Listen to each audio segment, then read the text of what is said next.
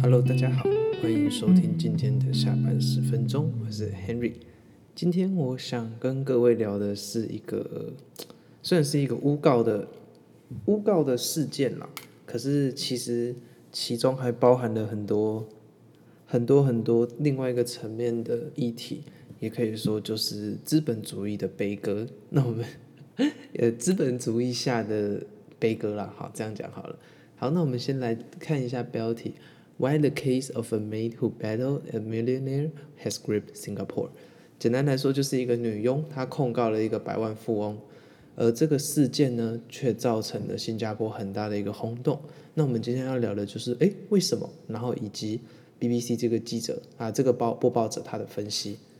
She was an Indonesian domestic helper who earned six hundred dollars a month working for an extremely wealthy Singaporean family.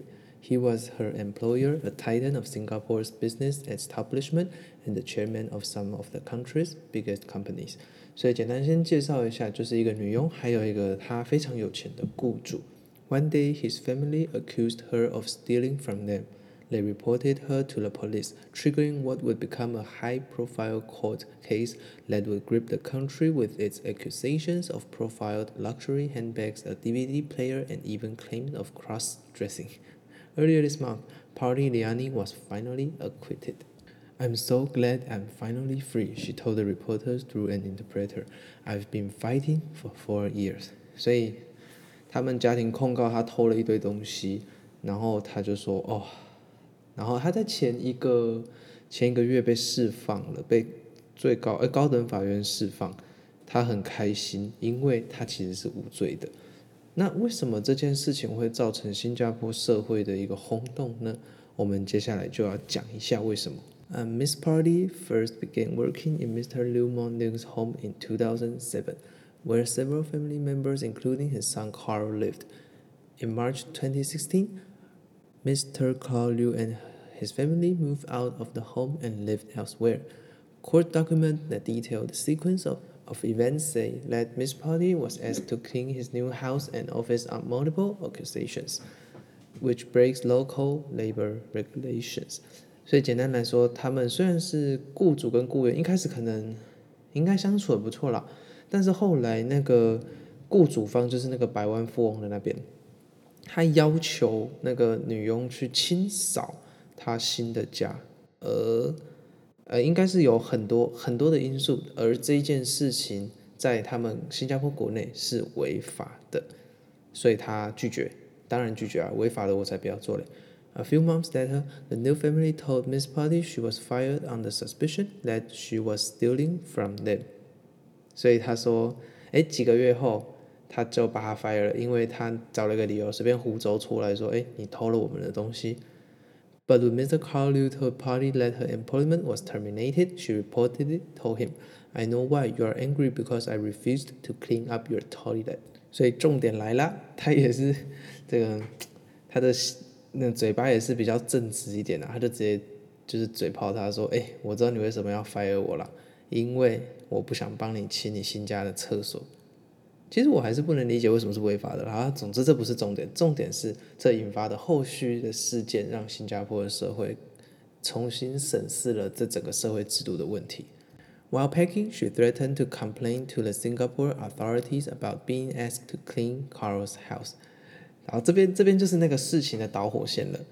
他在打包的时候，毕竟他无缘无故被解职，当然是北宋嘛。那北宋怎么办？打嘴炮，所以他嘴炮他那个雇主说。哎，你就是小心我把这件事情跟那个你们的政府讲哦。所以其实他不要讲就没事了啦。不过他既然都这么义正言辞，就是他还是讲，那就只能看他自己之后会发生什么事。当然有钱人不是好惹的啊。再来，The Liew family decided to check the boxes after Mr. Party's departure and claim they found items inside that belonged to them. Mr. Liew Mok Neung and his son filed a police report on October 30. 所以他们就这个是报道说啊，报道说，哎，他们就翻了他一下他的箱子，然后发现里面有他们的东西，哦，这个就刺激了，所以他们直接找警察过来并且就是控告那个 Miss Party。好，Miss Party has no idea about this until five weeks later when she flew to Singapore to seek new employment and was arrested upon arrival。所以在五周后，她要回来找工作的时候，哎，就立即被捕了，因为她被告了嘛。Unable to work as she was the subject of criminal proceedings. She stayed in a migrant workers shelter and relied on them for financial assistance as the case dragged on. 所以他在就是一边告他就不能工作嘛，所以他毕竟 就只能在那个移民中心接受大家的的资助。好，那这边就提到了那个问题了。你看他为了一个一己的那个粗言快感就害自己变成这样。虽然说，嗯。这个后面的议题其实是可以讨论的，所以我们先把事情讲完好了。好，接下来我们就不赘述了啊。毕竟那个那个外籍的劳工，他其实是真的没有偷东西。我们简单讲一下，就是他说他偷了一个 DVD 播放机，一个粉红色的刀子，不知道这啥小，还有一堆衣服，然后最后都证明了这些都不是他偷的，很多是坏掉的东西，还有他那个衣服的部分最瞎。因为它里面是有女装，然后那个他儿子说那个是他的，但是结果他最后问，asked during the trial why he owned women's clothing, he said he liked to cross dress，所以他随便掰了一个理由说，哎呦我喜欢那个那个男扮女装啦，a claim that Justice Chong found highly unbelievable。当然了，谁会相信啊？一个看起来那么正常的人，谁会相信他是女装？好，所以这个他后来当然就是被无罪释放了嘛。好，但是这个就引发了一个非常大的新加坡的社会轰动，就是说，诶，这个是不是因为有钱人去告他，所以他就必须花上这四年赔上自己工作的机会来打这场官司呢？明明就是有可能会无罪的，却被直接认定为有罪，就是大家会说那个无罪推定原则嘛。可是那为什么呢？是因为他比较穷的关系吗 ？The case has touched a nerve in Singapore, where much of the outrage has centered on Mr. Liu and his family. 所以新加坡的社会对那个 Mr. Liu 很愤怒啊。Many have perceived the case as an example of the rich and elite bullying the poor and the powerless, and living by their own set of rules. 所以他们觉得说，哦，这个是有钱人的有钱人的特权，他因为他有钱，所以可以这样搞恶搞那些穷人。 Although justice ultimately prevailed among some Singaporeans, it has rattled a long-held belief in the fairness and impartiality of the system. 最后，当然这种小事，司法是会还他们清白的啦，但是却连带的让那些新加坡人重新质疑了他们国家的公平以及公正性。但是，其实就我来看，他新闻后面最后也有讲了。就我来看，其实告这件就是告他这件事情，其实没有错啊，因为他们觉得有可能嘛，有可能当然是可以提告啊。只是比较奇怪的就是那些民众为什么会对他们产生这么大的愤怒呢？我想也有一部分是因为那个仇富的心理吧，看到有钱人这样就是不爽，尤其他们又做错事，那就更应该抓上断头台去公审，这也是蛮悲哀的地方。虽然我也没钱，但是我觉得这件事情不能说对，也不能说错，只能说是每个人立场的不同，所以造就他们出来的行为是不同的。There hasn't been a case like this in recent memory，所以他们说这个是从他有记忆以来，就是啊有近期的记忆以来都没有发生过的事。The apparent systematic failures in this case have caused the public disquiet. The question that went through many people's mind were, what if I was in her shoes? Will it be fairly investigated and judged impartially？所以很多人都怕，哎，这个如果是我的话怎么办？因为很多外配，他们其实为了自己工作的那些权利，他们不会选择去，呃，他们不会选择去进抗争到底，而是选择就默默的承受。所以这个部分才是穷人的悲歌啦，而不是。因为他出来了，所以大家才看得到这件事情啊！就在这个角度上，我也觉得是没有错的。所以又再讲了一次，其实真的不是看事情，而是要我们从看事情的角度去评断。没有谁对谁错，只有立场不同。这个是一个很重要的事情，大家一定要记得。